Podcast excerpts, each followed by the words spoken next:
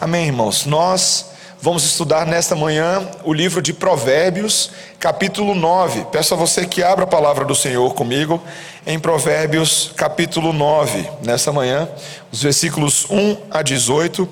E enquanto você vai abrindo, eu vou explicando. Nós estamos nesta manhã encerrando um ciclo dentro do livro de Provérbios, que vai do capítulo 1 até o capítulo 9.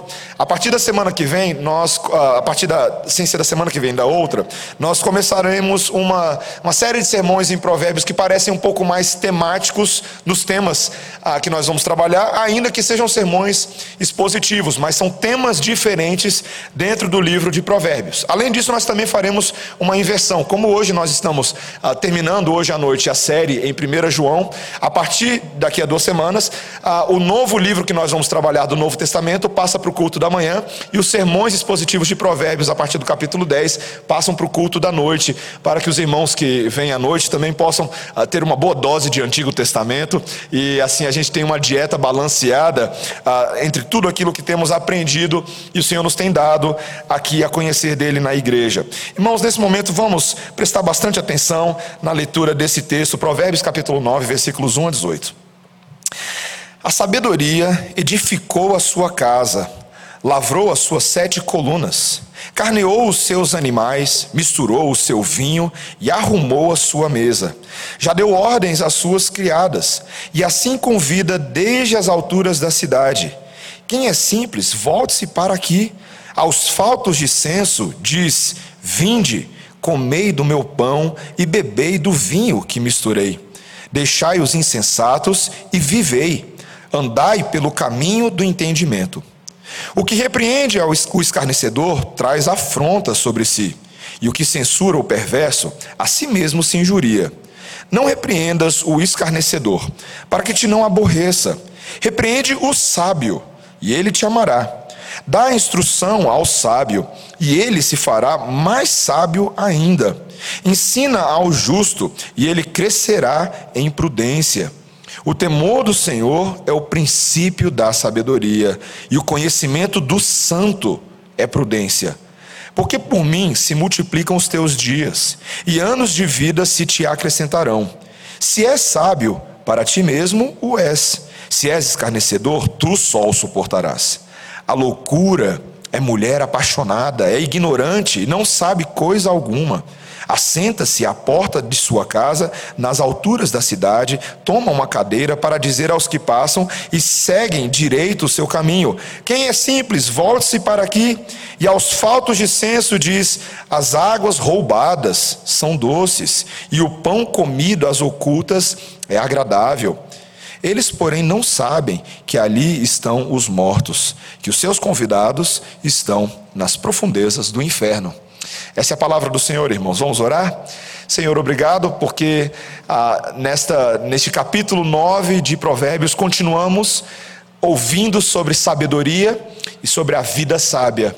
Senhor, o nosso único desejo nessa manhã é que a adoração a Ti nos torne também mais sábios e mais hábeis e que nos conformemos à sabedoria de Deus. Por isso, faz isso em nós, à medida que ouvimos a exposição da palavra, Senhor, que o Teu Espírito livremente opere em nossos corações para produzir vida abundante e vida eterna, em nome de Jesus. Amém.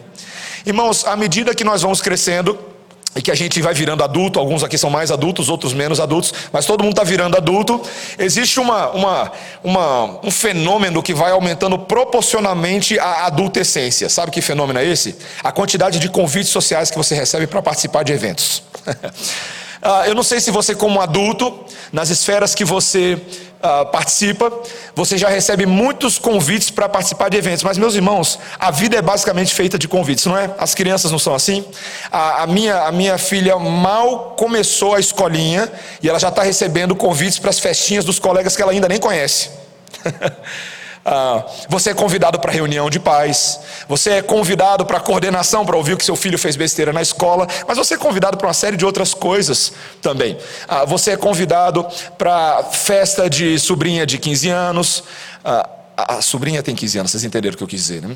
Ah, você é convidado para festa de formatura, você é convidado para cerimônias no seu trabalho, com pessoas importantes. Tem convites que você pode atender, tem convites que você não pode atender, mas é tão interessante pensar, meus irmãos, que ah, o que os convites representam para a gente. Talvez hoje em dia muitos convites são feitos só por fazer. Mas se você pensar um pouco no conceito de ser convidado para um evento, o que, que isso representa? Representa de uma certa forma que você é importante para aquela pessoa que te convidou. Que alguma função você tem na vida dela e que você representa alguma coisa que fez ela sair do caminho para te convidar. Mas significa também, meus irmãos, e vamos pensar um pouquinho mais profundo sobre convite, que a pessoa está te convidando para partilhar de algo em comum com você a alegria do aniversário de cinco anos do filho, ela quer compartilhar essa alegria com você, que você talvez traga presentes para o filho dela. Ela quer que você partilhe dos, dos valores, por exemplo, quando você convida alguém para vir à igreja com você, um vizinho, um amigo, alguém que está meio perdido. Você diz: venha comigo, venha, venha partilhar daquilo que Deus tem feito nas nossas vidas. Não é mais ou menos isso que um convite significa? Ah, eu lembro quando eu fui casar com a minha esposa e eu tinha crescido a vida toda numa única igreja. E todo mundo aqui já deve ter passado, aqueles que são casados, pelo desespero de você fazer uma lista de convidados de casamento. No meu caso, meus irmãos, eu sabia que se eu deixasse alguém da minha igreja de fora, ia ser um caos. Então a gente decidiu convidar todo mundo, e foi um caos. Não coube na igreja direito, mas era o que tinha para fazer porque nós queríamos que todas aquelas pessoas que fizeram parte da minha vida e da vida da minha esposa estivessem conosco naquilo que a gente julgava o momento mais importante das nossas vidas. Meus irmãos, convidar é compartilhar. Deus nessa manhã está convidando a mim e a você para que nós consideremos o que a Bíblia está dizendo. A Bíblia nessa manhã fala de vários convites, pelo menos duas categorias de convites principais: o convite às coisas de Deus e o convite é aquelas coisas que parecem coisas de Deus, mas na verdade não são. E a sabedoria significa justamente você ser capaz de discernir aonde está a fonte de verdade, onde está o compartilhamento que deve caracterizar as nossas vidas e nos afastarmos daqueles convites perniciosos que o mundo nos faz e que as trevas nos fazem para que não caiamos em armadilhas de morte. Meus irmãos, esse texto, isso que eu acabei de falar, é exatamente a estrutura desse texto aqui, tá? Primeiro tem um convite de sabedoria que é rico e festivo. Mas existe também um convite da loucura, que é plágio e perdição. Esse é o segundo ponto. E o terceiro é qual convite você vai aceitar?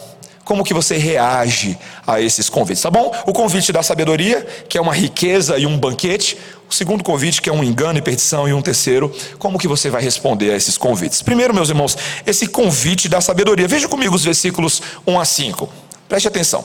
A sabedoria edificou a sua casa, lavrou as suas sete colunas, carneou seus animais, misturou o seu vinho e arrumou a sua mesa, já deu ordens às suas criadas e assim convida desde as alturas da cidade. Quem é simples, volte-se para aqui. Aos faltos de senso diz: Vinde, comei do meu pão e bebei do vinho que misturei.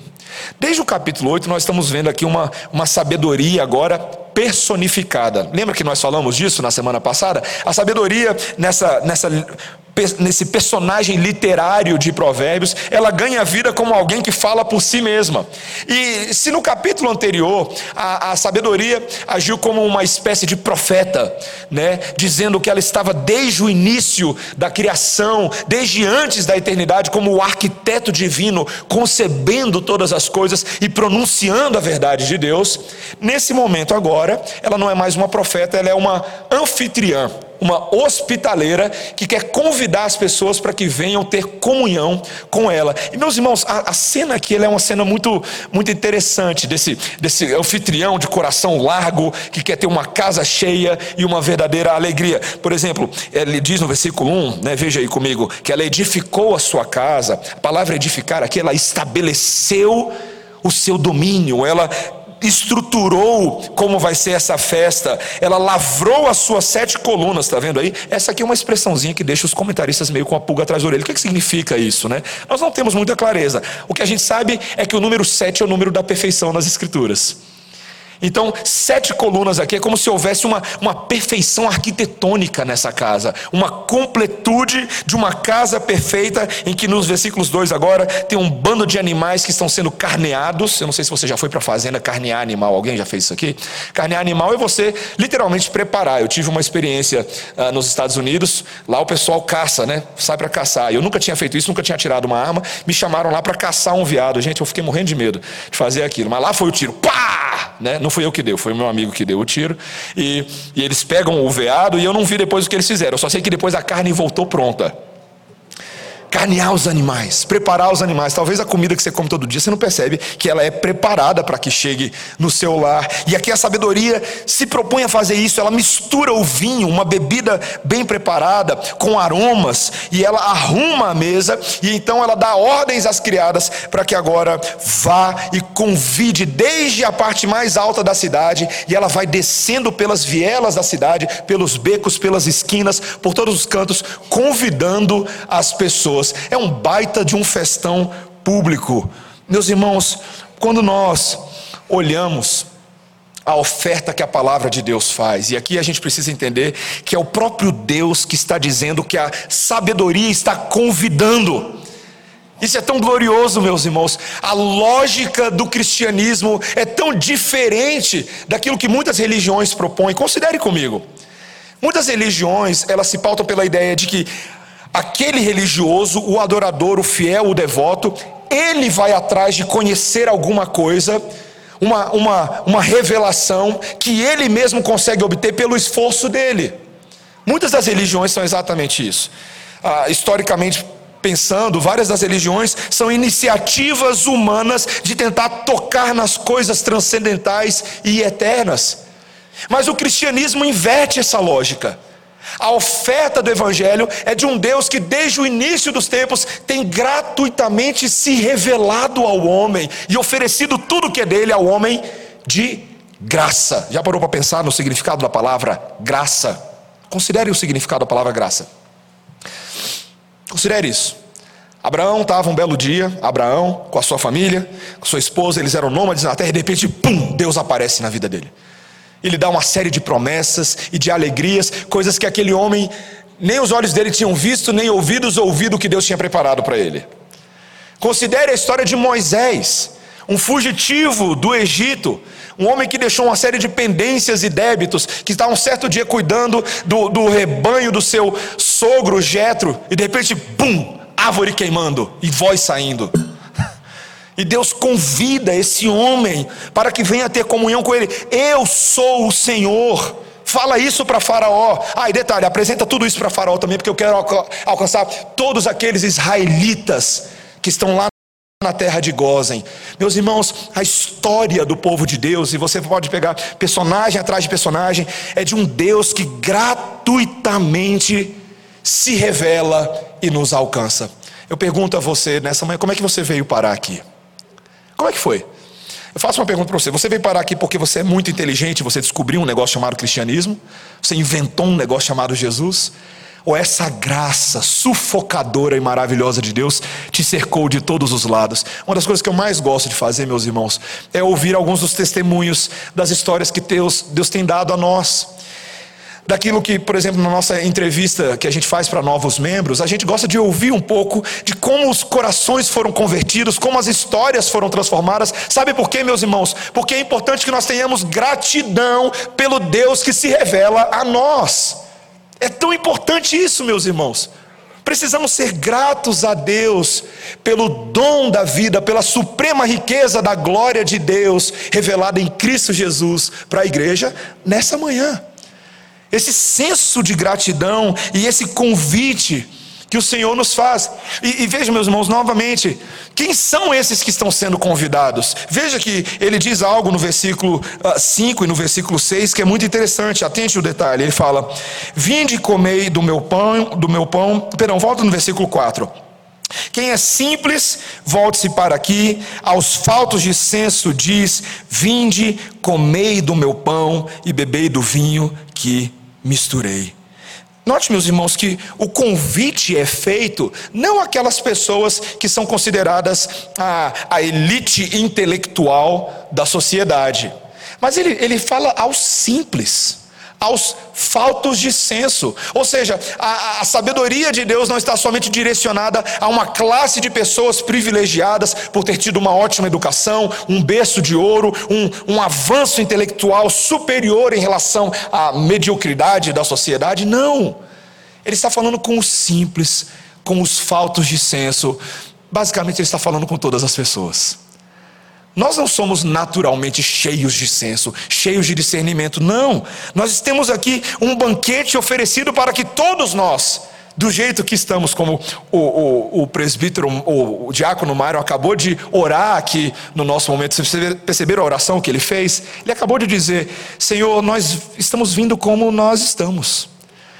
Nós estamos aqui, nós estamos da forma como estamos, mas o Senhor nos convida a, a, uma comunhão profunda nesse banquete de Deus e um senso de alegria no que Ele tem feito. Quando eu li esse texto, imediatamente ah, me veio a profecia de Isaías capítulo 55, versículo 1. Você não precisa abrir, mas eu vou ler para você.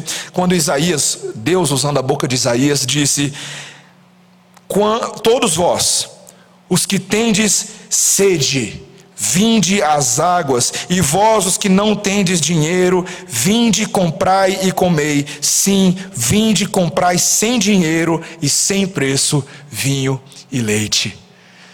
Meus irmãos, talvez quando nós vamos nos acostumando com a vida de igreja, nós perdemos um pouco uh, o, o senso do banquete que nós temos. Você percebe isso?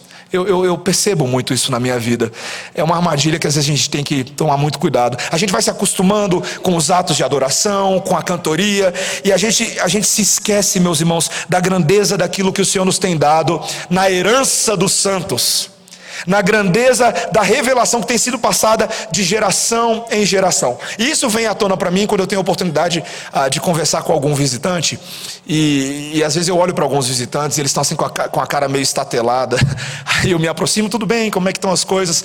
Eu falo assim, e eu, recentemente, não tem duas semanas, um, um virou e falou assim, pastor, eu estou um pouco chocado. Eu falei, por quê? Ele falou assim, porque porque assim, eu estava conversando com um grupo de jovens, e eles estavam falando um bando de coisa que eu nunca tinha ouvido antes, e eu achei que nem crente eu era.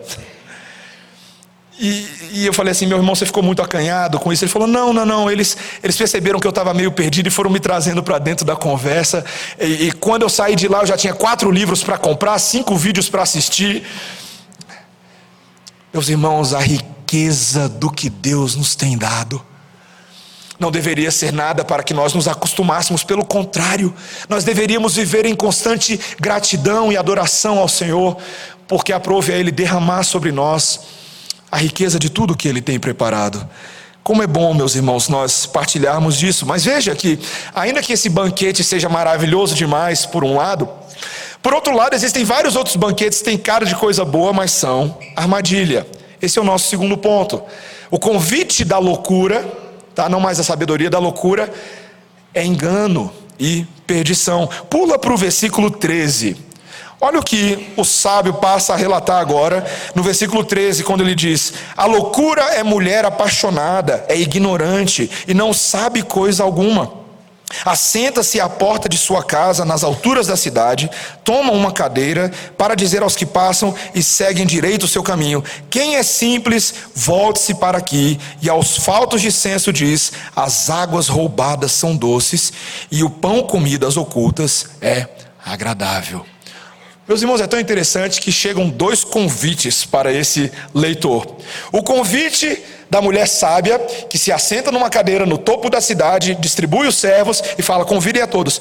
Mas parece que tem alguém que está usando a mesma estratégia, fazendo a mesma coisa. É a mulher louca, a mulher lasciva. Veja que aqui ele retoma um personagem lá do capítulo 7 e do capítulo 5, a figura dessa, dessa mulher apaixonada, essa mulher que vive a flor da pele, que é impulsiva, porém ela é, o texto diz, versículo 13, ignorante.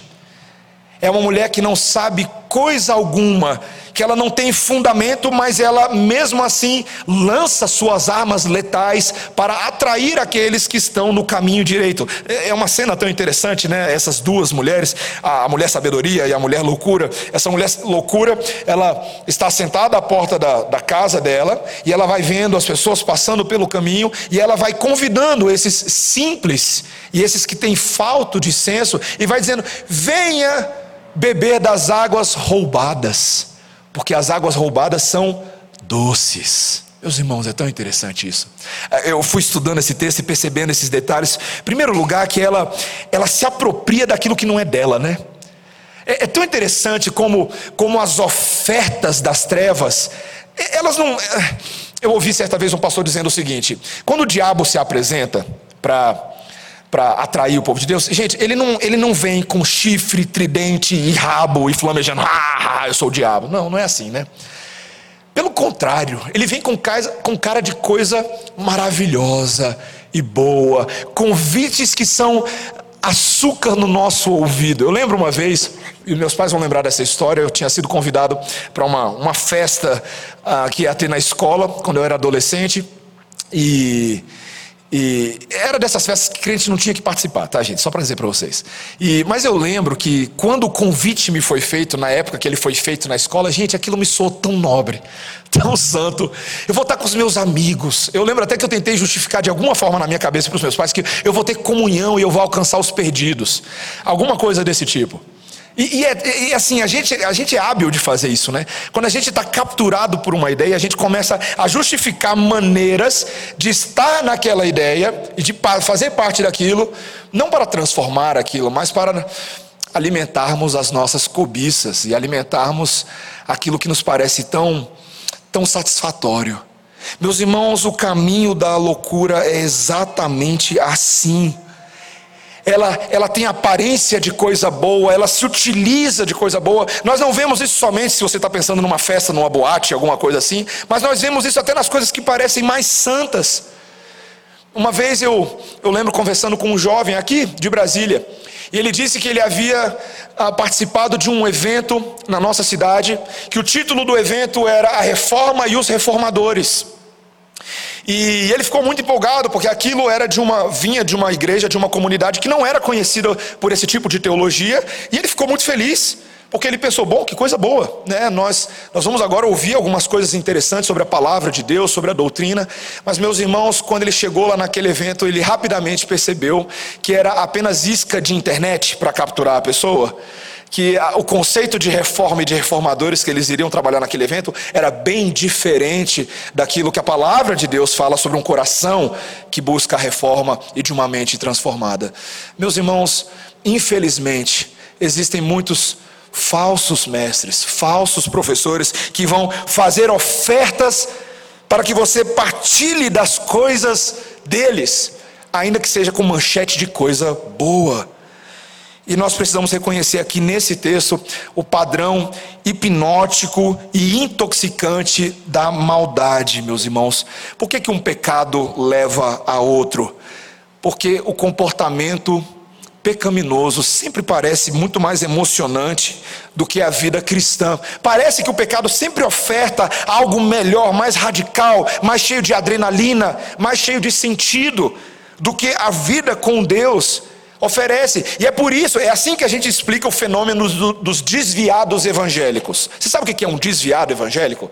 Muitas vezes é uma pessoa que cresceu na igreja, já ouviu o evangelho, foi para a escola dominical, já fez gestinho em musiquinha para Jesus, já fez tudo isso, mas ela despreza o suntuoso banquete da sabedoria em função de uma festa que parece melhor um banquete que parece mais saboroso, um pessoal que parece mais gente boa. E assim o coração vai sendo levado por esse mundo. Meus irmãos, quantas ideias são assim, quantas ideias oferecidas pelo mundo parecem ser ah, tão mais superiores do que as ideias do reino de Deus, mas no fim das contas, veja no versículo 18, olha o que ele diz aí no versículo 18: eles, porém, não sabem que ali estão os mortos, que os seus convidados estão nas profundezas do inferno. Você viu que cena forte? Ah, eu acho essa cena aqui terrível. É, ela diz que é, quando você entra na casa dessa mulher loucura, você de repente percebe que os convidados que ali estão, estão mortos, e que na verdade a festa está acontecendo nas profundezas do inferno. Pense nisso. Me faz lembrar de uma cena do Chaves. Sim, eu vou citar o Chaves no sermão. Não sei se vão lembrar, mas tem uma cena que eles decidem entrar na casa da dona Clotilde pelo menos de forma imaginária. E aí, quando eles entram lá, se confirma que ela era a verdadeira bruxa que todo mundo achava que ela era. Ela tem um gato chamado Satanás, né, um caldeirão. Mas de fora ninguém vê isso. Não é exatamente assim que o pecado faz? De fora, de fora você não percebe que os convidados que estão lá dentro, que as pessoas que estão lá dentro, na verdade, não estão vivas, mas estão mortas. E a vida delas é condenação e inferno, meus irmãos. É isso que acontece com quem se envolve com pecado, porque o salário do pecado é a morte. É sempre assim, meus irmãos. Quando, quando eu estava lendo esse texto, eu, eu li um comentário de um pastor que eu queria ler para os irmãos. Veja a, a, a perspicácia desse pastor, a observação dele quando ele diz o seguinte: Não se deixe enganar, o pecado sempre é perigoso. Ele diz o seguinte: antes de pegar o fruto proibido, olha que legal, antes de pegar o fruto proibido, dê uma olhada no que acontece com quem já comeu dele. Antes de você comer do fruto proibido, antes de nós entrarmos pelo caminho do pecado, nós deveríamos ser capazes de observar de fato a vida daqueles que já têm comido desse fruto antes. Sabe por quê, meus irmãos? E, aqui não é uma olhadela superficial, não tá? Ah, que legal, aquele artista global, aquela, aquela celebridade, parece tão feliz com o que ela está fazendo. Olhe um pouco mais a fundo, vá um pouco além do que os olhos podem ver. Comece a olhar as características da vida dessa pessoa. Esses dias eu fui surpreendido, eu já tinha sido surpreendido há um, há um tempo atrás, porque me mandaram o testemunho de um rapper americano famoso que se converteu a Cristo, o Kanye West. Mas esses dias eu fui ainda mais surpreendido, porque eu assisti o vídeo do relato do testemunho do Justin Bieber e eu falei: alguma coisa está errada com esse mundo, ou alguma coisa está certa. Justin Bieber deu uma entrevista, não muito tempo atrás. Vocês sabem quem é o Justin Bieber, certo? Cantor do mundo pop aí. E ele deu uma entrevista basicamente para relatar a luta dele com o pecado. E veja, ele fala isso no vídeo: a minha luta com o pecado. Ele não fala com as drogas, ele não fala com o sexo promíscuo, ele fala com o pecado. E meus irmãos, ele começa a descrever nesse vídeo, e eu posso mandar para os irmãos, se os irmãos quiserem, como Cristo tem ajudado ele a vencer o pecado. Mas ele conta a verdade de quem o verdadeiro Justin Bieber sempre foi. Não o, o, o, playboyzinho que todas as meninas querem namorar, mas o homem destruído por dentro, o homem que conseguiu acabar com a própria vida, com o próprio coração dele, com os relacionamentos todos que ele tinha. Mas as câmeras não mostram esse tipo de coisa, porque isso não vende, isso não, não, não atrai. Meus irmãos, ainda bem que Deus tem misericórdia dos Justin Biebers e de gente como a gente, não é verdade? Porque o caminho de morte é a tendência natural do nosso caminhar. Meus irmãos, existem dois convites claros que a Bíblia diz. E a pergunta que agora, o nosso último ponto que nós precisamos responder é: o que, que a gente faz com esses convites? Como que a gente se posiciona diante deles? Volta comigo agora para o versículo 6. Agora ele passa a mostrar o contraste, a tensão entre esses dois caminhos. Ele diz: Deixai os insensatos e vivei andai pelo caminho do entendimento. Veja, a manchete da sabedoria aqui é: não entra naquela casa, entra nessa. Aquela casa é insensatez, morte e engano. Essa casa é vida, é casa de entendimento. E aqui agora a sabedoria vai um pouco além para mostrar como muitas vezes é difícil pegar as pessoas de uma festa para outra, de uma casa para outra. Olha o versículo 7. O que repreende o escarnecedor traz afronta sobre si, e o que censura o perverso, a si mesmo se injuria. Não repreendas o escarnecedor para que te não aborreça, repreende o sábio e ele te amará. Basicamente, a sabedoria passa a dizer o seguinte: olha, tem um grupo de pessoas insensatas e perversas que estão seguindo o rumo daquela casa. E muitas vezes, quando você chama a atenção dela, ela não gosta, ela escarnece, ela zomba, porque para ela, ela está convencida de que aquela festa é a casa boa, a casa da perversidade, a casa da loucura. É, é como, meus irmãos, o livro de Provérbios várias vezes faz isso, ele traz um, um senso de realismo, um senso de pé no chão. Ah, nem sempre a nossa evangelização com relação àqueles que estão errados vai ser recebida como, claro, eu creio em Jesus. Isso já aconteceu com você antes? Quantas vezes já aconteceu de você evangelizar alguém ou dar o um panfleto para alguém e a pessoa lê o panfleto na sua frente e fala assim, mas é óbvio que esse é o caminho certo. Muitas vezes a pessoa quer debater com você, né? Não, não é bem assim não. E aí a pessoa vai tentar dizer o porquê ela está certa no seu estilo de vida, na sua forma de pensar, e você, evangélico, você, protestante, está errado, alienado e torto na sua maneira de pensar. Meus irmãos, o, o, o orgulhoso, o soberbo, não gosta de ouvir que ele é orgulhoso e soberbo. E é por isso que, mesmo quando você repreende e exorta os seus irmãos dentro da igreja, ah, nem sempre o seu irmão responde da maneira mais, mais santa, não é verdade? Às vezes você lê na Bíblia e fala assim: nossa, Colossenses diz que nós devemos nos admoestar uns aos outros. Experimenta fazer isso aí com seus irmãos. Tem muito irmão que não gosta de ser admoestado. Porque apesar de ser irmão em Cristo, o coração está muito acostumado com a soberba do mundo, com o orgulho das pessoas de fora, e ele acaba escarnecendo, esca acaba zombando e trazendo, no caso, afrontas sobre si.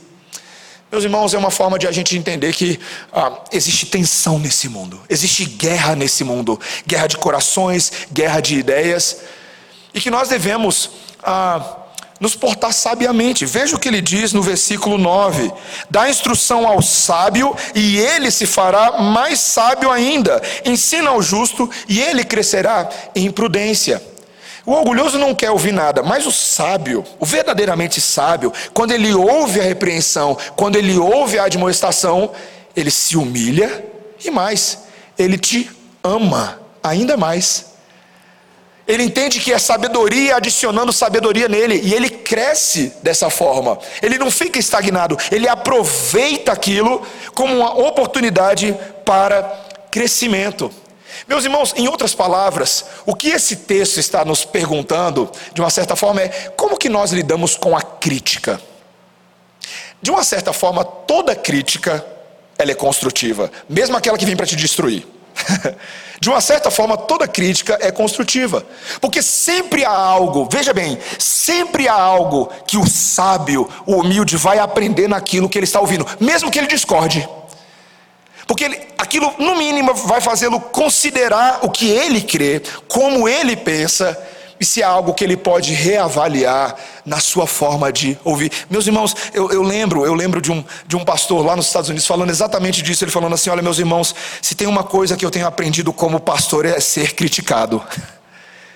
E é bom que um pastor aprenda a lidar com a crítica, porque ele precisa modelar para todos os crentes, que também são criticados de inúmeras formas, como nos posicionarmos no Senhor. Mas, meus irmãos, infelizmente, muita gente não responde assim, muita gente responde com dureza, com arrogância, e nós acabamos perdendo a oportunidade de crescer. Veja que aqui o autor de Provérbios quer nos lembrar novamente do grande princípio do livro de Provérbios que governa as nossas vidas. Versículo 10, veja comigo, versículo 10. O temor do Senhor é o princípio da sabedoria.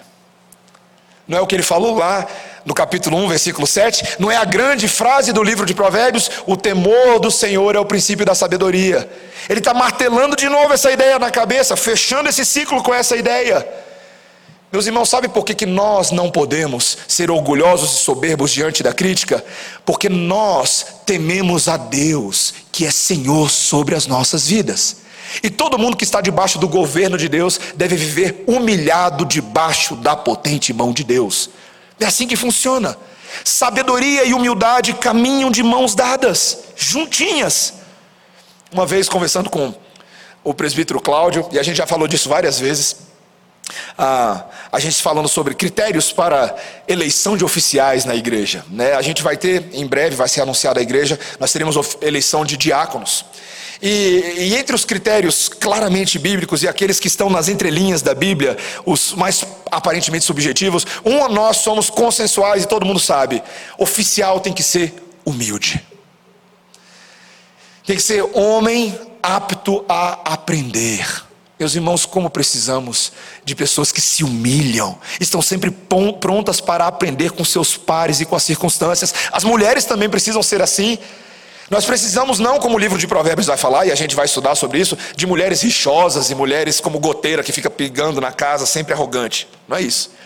Mulheres humildes, aptas para aprender, que ouvem, consideram, processam e praticam em amor aquilo que a Bíblia diz. Precisamos de jovens assim, precisamos de crianças assim. Meus irmãos, eu estava lendo uma, uma, uma entrevista esses dias que eu achei tão chocante a informação que foi dada. A, a autora da entrevista ali, uma psicóloga, dentro da, da categoria dela, ela fala que um dos grandes problemas das crianças hoje é porque elas, têm, elas estão sendo incentivadas a um caminho de doenças mentais. É basicamente isso que ela diz na entrevista. Mas eu fui lendo a entrevista eu fui vendo as coisas que ela foi descrevendo, os problemas das crianças com os pais, em casa, falta de obediência, crianças brigonas. Eu falei, gente, isso aqui não é problema de doença mental, isso aqui é ira no coração da criança. Que é muitas vezes incentivada dentro da casa, quando a criança observa pais irados, pais amargurados, famílias rixosas.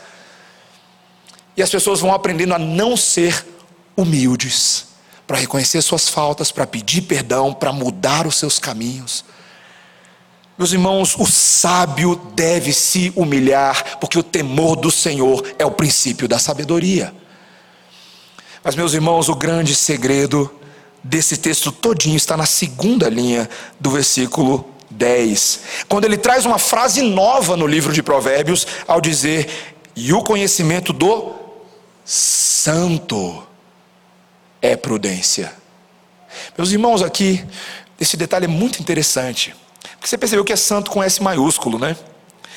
Ele não está falando aqui do conhecimento dos santos, como se nós tivéssemos um conhecimento, nós, os santos, e aí nos tornássemos sábios. Não. Ele está falando que aquele que tem o temor do Senhor é quem tem conhecimento do santo. Esse é o prudente. Você percebe? Para que você tenha sabedoria, como nós falamos na semana passada, é preciso que você tenha um conhecimento do santo. A palavra conhecimento aqui não é somente saber a respeito de, mas é conhecimento no sentido bíblico de relacionamento. Essa palavra aqui ela é mais corretamente aplicada ao contexto, por exemplo, de um relacionamento entre marido e esposa, que se conhecem na intimidade, que partilham da vida mais profunda, inclusive no caso deles, na sexualidade. Conhecimento, meus irmãos, é profundo e íntimo relacionamento com o Santo. É isso que gera sabedoria. É isso que nos faz ir para uma casa boa e não para casa ruim. Vocês atentaram para a leitura bíblica que a gente fez hoje em Lucas, capítulo 14? Quando Jesus começa ali a conversar com seus discípulos sobre uma, uma parábola, uma parábola de um banquete em que um homem havia convidado várias pessoas, e várias das pessoas que foram convidadas começaram a dar desculpas para não ir ao banquete dele. Você lembra da história ali? Dessa parábola, um homem convidou, e um falou assim: Olha, eu não posso ir, porque eu comprei uma terra, eu tenho que verificar como é que está a minha terra. Então me dispensa desse convite, obrigado. O outro vira e fala assim: Olha, eu comprei juntas de bois. Ele literalmente fala: Eu preciso testar a junta dos bois. Né? Como se ele tivesse comprado um carro, eu preciso testar o meu carro. Né? Não posso ir. Outro vira e fala: Me casei. Desculpa, não vai dar para participar do banquete. Eu achava que casal, casado, gostava de comer comida de recepção de casamento. Mas nesse caso que fala: Me casei, não tenho mais tempo para isso. E a parábola nos diz que esse senhor fica irado ele fica profundamente consternado e ele quebra a banca, ele diz: Quer saber? Ele chama os servos e fala assim: saiam pelas cidades e vai chamando os coxos, os aleijados, os cegos, os surdos, vai chamando todo mundo, porque eu quero esses aqui. E aí eles vão lá, as, os servos vão lá, chamam todo mundo por todos os cantos, e eles chegam em casa e ainda falam assim: Olha, ainda tem lugar. E aí o dono da casa fala: ah, ainda tem lugar? Então continua saindo por aí, vai chamando todo mundo que tem pela rua. Porque esses que estão prontos para ouvir o meu chamado serão trazidos para dentro, porém aqueles primeiros não mais participarão desse banquete. Meus irmãos, talvez muitos, quando leem essa parábola, não percebam exatamente o que o Senhor Jesus Cristo está descrevendo, mas ele está falando da relação entre judeus e gentios quanto ao convite do Evangelho. Os judeus foram aqueles aparentemente os primeiros convidados que, que ouviram o convite de Deus desde a antiga aliança, por meio dos profetas, para que viessem ter comunhão com o Messias, a verdadeira sabedoria de Deus. Mas quando Jesus veio para os seus, os seus não receberam não aceitaram o convite do Messias, deram toda sorte de desculpas, fizeram toda sorte de acusações. E meus irmãos, Paulo vai descrever lá em Romanos capítulo 11, preste atenção nisso, que mesmo esse, esse endurecimento dos judeus, essa rejeição dos judeus, foi causada propositalmente por Deus, como uma, um recurso da providência divina para estender agora o convite aos gentios. Gente, é, é uma das, das, revelações mais profundas da Bíblia. O endurecimento veio sobre os judeus com uma finalidade de que os gentios fossem convidados também para participar da graça. E esses eleitos gentios não negaram o convite.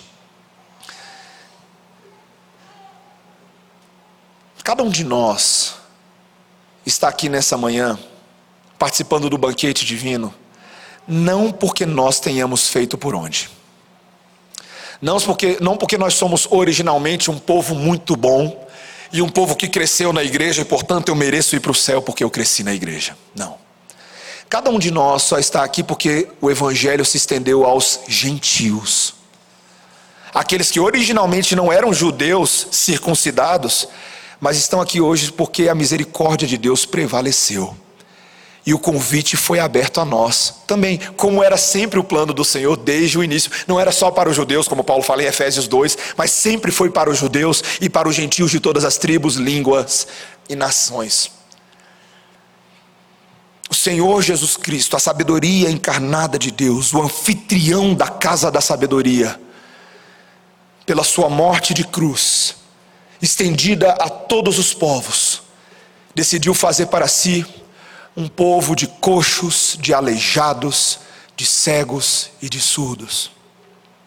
pastor Martin Lloyd Jones, num dos seus livros, ele conta que ele estava pregando e após a pregação, uma pregação muito confrontadora, uma, uma moça na igreja veio conversar com ele e disse para ele o seguinte: Pastor, eu, eu decidi que eu vou sair da igreja, eu estava visitando, mas eu não vou continuar vindo mais. E ele perguntou por quê. Ela disse: Porque eu não sirvo para ser crente. E aí o pastor perguntou para ela: O que, que você quer dizer com isso? E ela disse: Olha, eu não sou tão boa quanto vocês. Eu não levo uma vida tão santa quanto vocês. Eu, na verdade, eu estou perdida. Eu estou completamente distante dessa realidade. Eu não consigo ser o que vocês são. O pastor Martin Lloyd Jones, no ágil da sua sabedoria, falou assim: olhe para mim. Olhe para mim, mas olhe não com seus olhos terrenos, mas olhe dentro do meu coração e da minha alma, e se você tiver condições de fazer isso, você vai perceber que por origem eu sou igualzinho a você. Eu sou assim, exatamente do mesmo jeito. Eu não estou aqui como pastor dessa igreja porque eu sou muito bom, mas porque o meu Senhor, e é isso que ele disse, decidiu chamar para si coxos, aleijados, surdos e cegos, como eu e como você. Meus irmãos, o pastor Martin Lloyd Jones vira para essa moça nesse relato e ele diz: Sim, você não merecia estar aqui. Você é quebrada, você é aleijada, você é coxa, você é surda e você é cego. Mas o povo de Deus é todinho assim. E Deus vai restaurando esse povo dentro do banquete da sabedoria, porque a sabedoria de Deus é capaz de fazer o cego ver, o surdo ouvir, o coxo andar. Vocês creem nisso, meus irmãos? Se você olhar para a sua própria história, aquilo que Deus tem feito na sua história, é possível que um certo dia você estivesse completamente perdido, distante dos caminhos do Senhor, mas de alguma maneira essa sabedoria de Deus alcançou o caminho do seu coração, te alcançou numa esquina, num beco, a voz dela se fez ouvir. E de alguma maneira você atendeu esse chamado, não porque você é muito bom, mas porque essa graça irresistível de Deus laçou seu coração, ancorou a sua alma e você veio arrastado contra a sua vontade, mas de acordo com a vontade de Deus. E graças a Deus que Ele faz assim. É na marra. Ontem os nossos jovens estavam lá no acampamento fazendo social e dançando uma dança de cowboy reformada lá. Depois eu descrevo para os irmãos. Mas eles tinham que laçar e puxar. E a gente estava rindo da cara deles. E ontem à noite, eu sentado lá da minha esposa, eu estava pensando no sermão de hoje. Eu pensei, nossa, Glória a Deus pelo cowboy da minha alma que me laçou e me trouxe para Ele, que me trouxe para bem perto dele. Porque a sabedoria, meus irmãos, é assim. Ela não só convida, mas ela nos arrasta para ela. Meus irmãos, glória a Deus que nós estamos aqui nessa manhã, não porque nós somos muito bons para aceitar o convite, mas porque o convite já continha os nossos nomes anotados desde antes da fundação do mundo, registrados no livro da vida. E quem está com o nome lá vai entrar. Porque é assim que as coisas funcionam. Meus irmãos, há um convite para mim e para você nessa manhã, de continuarmos estendendo esse convite a outros. Talvez o maior sinônimo de arrogância e egoísmo é quando a gente entra na festa e finge que não tem mais gente lá fora querendo entrar. Gente perdida que precisa entrar, que talvez até tenha o um nome na lista, eu não sei se tem.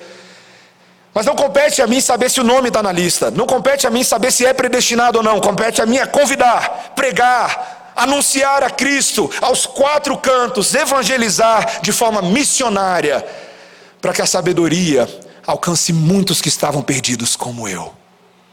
Muitos que estavam perdidos.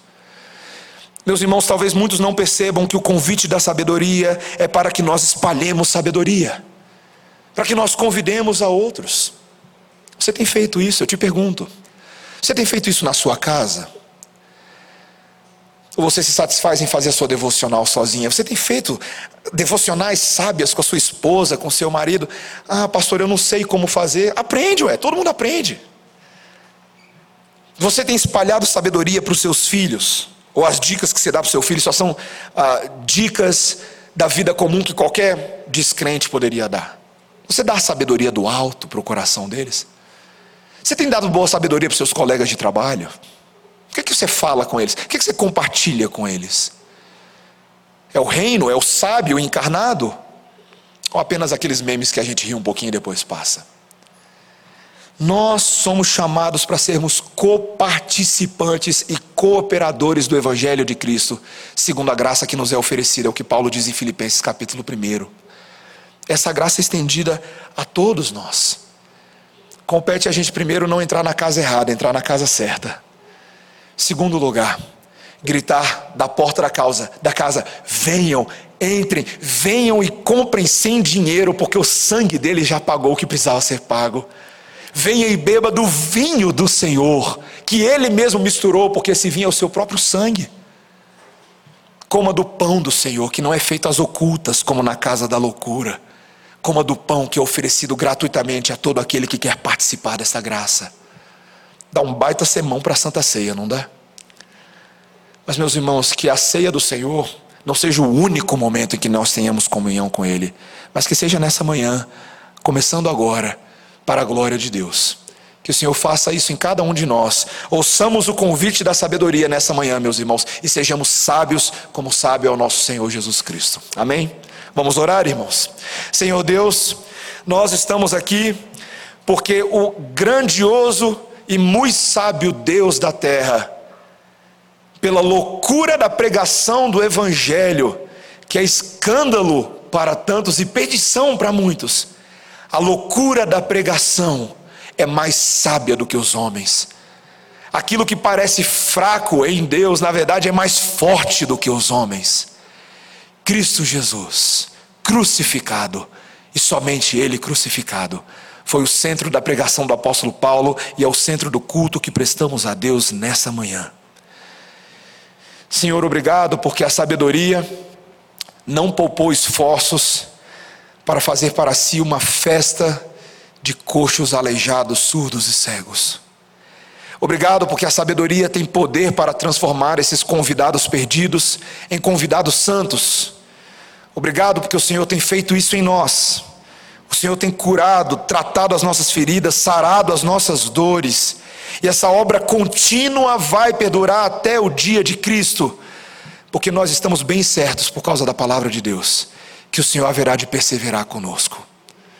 Obrigado, Senhor, porque a sabedoria é um banquete indelével, um banquete inacabável infinito, tão infinito quanto o próprio Deus é.